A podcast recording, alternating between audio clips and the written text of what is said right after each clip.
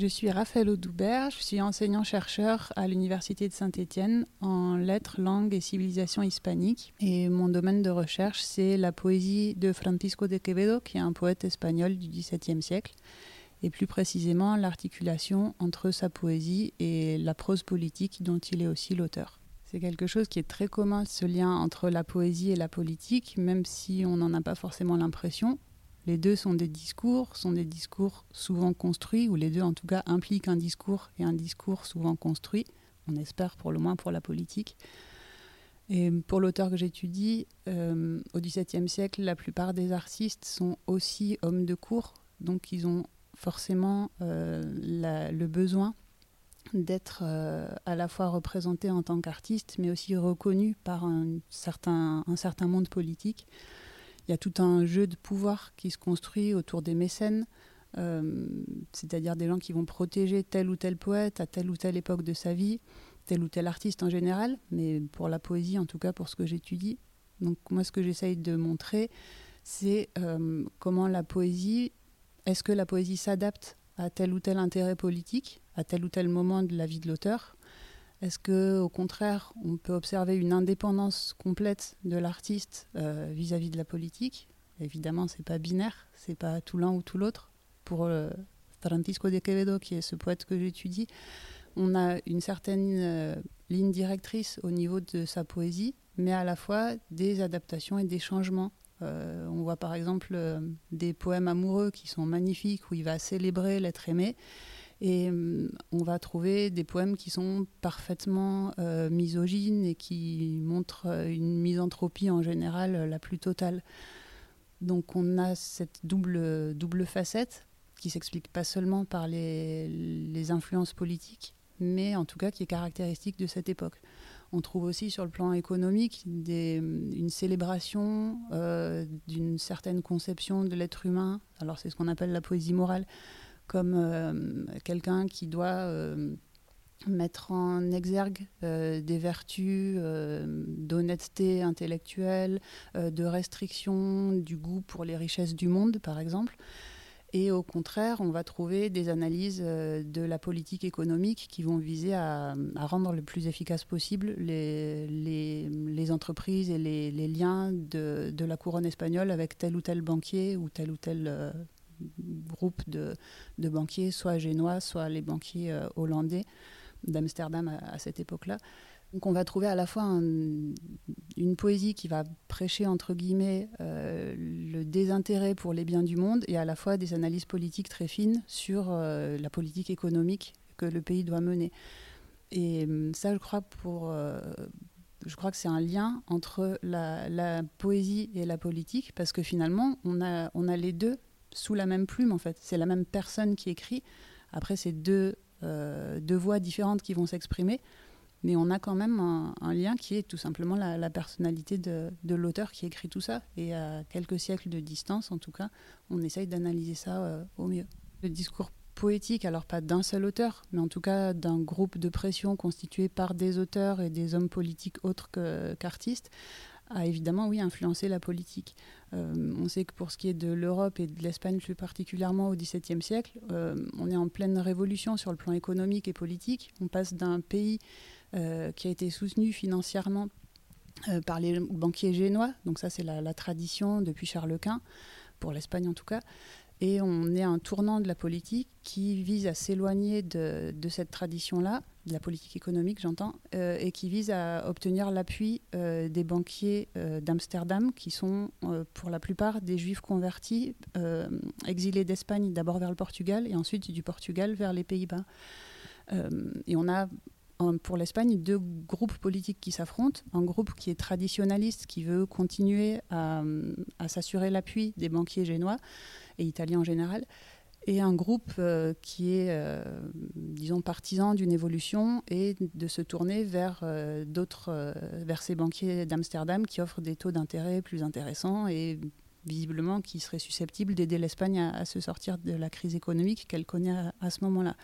Et ça, c'est des choses qui sont tout à fait, qui ont un écho pour euh, notre actualité du 21e siècle, de, voir comment on peut opposer différentes politiques économiques et comment, euh, pour en tout cas cette époque, des, artistes peuvent prendre position pour ça. souvent, ces auteurs sont aussi hommes politiques, ils arrivent à être diplomates. Par exemple, Quevedo a été diplomate en Italie pour la couronne d'Espagne. Donc oui, il y a vraiment une influence de la poésie, en tout cas pour là, sur la politique. Inversement, une influence de la politique sur la poésie, j'allais dire malheureusement, mais c'est pas nécessairement malheureux, mais en tout cas c'est une contrainte pour la création, puisque pour s'assurer les faveurs de tel ou tel mécène, on va produire tel ou tel texte en orientant euh, sa pensée euh, vers tel ou tel, euh, disons, tel ou tel thème auquel le mécène va être plus ou moins sensible. Euh, ça donne naissance à des textes qui sont souvent très intéressants parce que ça peut être des textes avec une double voix, en tout cas une double expression, l'expression de plusieurs points de vue. À une première lecture, on va célébrer la politique économique de tel euh, diplomate en disant voilà, il est très fort, il a compris que telle chose, telle chose, telle chose. Euh, et en fin de compte, entre les lignes, on soulignera que les gens qui attaquent sa politique présentent tel contre-argument, tel contre-argument, et qu'on va développer et finalement, en développant ce contre-argument, on va, on va en prouver la valeur finalement, en le, délayant et en, lui donnant finalement voix au chapitre, alors que le propos prétendu, c'est de célébrer la grandeur de tel ou tel, de ou homme politique. Inversement, on a d'autres exemples euh, qui vont donner lieu à hum, une défense prétendue euh, de l'action politique euh, d'un favori en particulier, d'un homme d'État en particulier. Disons, l'angle choisi pour défendre l'action politique de, ce, de cet homme-là va être de dire ceux qui le dénoncent ont tel tort, tel tort, tel tort, qui n'ont finalement rien à voir avec euh, la politique. Donc finalement, on va défendre notre prétendu mécène, la personne dont on essaye de faire notre mécène, en démontant ses adversaires, mais pas finalement en prouvant que lui a raison. Pourquoi? Parce que tout simplement, on n'est pas capable de prouver qu'il a raison, parce qu'au fond, on sait qu'il n'a pas raison.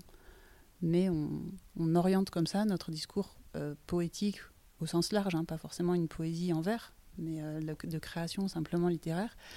Euh, on oriente notre discours en raison d'impératifs qui font qu'on a besoin de séduire ce mécène-là. Les Jeux floraux, c'était des concours en quelque sorte de poésie où euh, chacun se présentait et euh, soit ça pouvait être sur un thème donné, proposer euh, des poèmes qui parfois étaient préparés, parfois étaient improvisés et qui donnaient lieu à une célébration de la langue. Alors pour une partie de la France, c'était la langue occitane.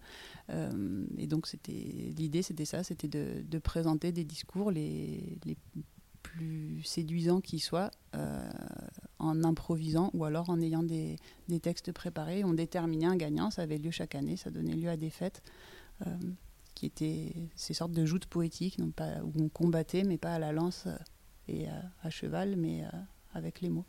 Il faut beaucoup se méfier, notamment en art, des a priori. On a sur tel ou tel auteur, pour apprendre en quelque sorte aux étudiants et aux élèves dans le secondaire, des images toutes faites. On vous dit euh, tel auteur, c'est il a fait telle œuvre et euh, sa vision du monde, c'est telle œuvre. Le travail d'un chercheur, ça va être de dire, d'abord de démontrer pourquoi on a donné cette vision, parce que si depuis des siècles euh, on dit ça, c'est peut-être pas que tous les gens avant nous étaient parfaitement idiots et qui se sont trompés. Il y avait sans doute un fond qui n'était pas inexistant. Mais notre travail, c'est de montrer la nuance, de montrer que tel auteur, il a aussi écrit telle autre chose, qui pensait telle chose. Donc essayer d'enquêter en quelque sorte pour démonter cette image qui peut être donnée au départ et, euh, et voir finalement la variété d'une production artistique, euh, la variété aussi d'une évolution de la perception du monde au fil de la vie d'un auteur, d'une personne. L'enquête aussi, c'est euh, de voir à quel moment euh, il faut se distancier de la personne parce qu'on étudie des textes. On ne peut pas avoir des entretiens avec les personnes quand on étudie évidemment des, auteurs du XVIIe siècle. Et quand bien même, les, collègues qui étudient euh, la littérature du XXIe siècle, quand ils interviewent les auteurs qu'ils étudient, n'ont pas forcément euh, une vision disons, parfaite de, l'œuvre des auteurs. Les auteurs donnent des visions forcément biaisées de, leurs œuvres. Donc c'est ça aussi le travail d'enquêteur, quel que soit le siècle auquel on a affaire.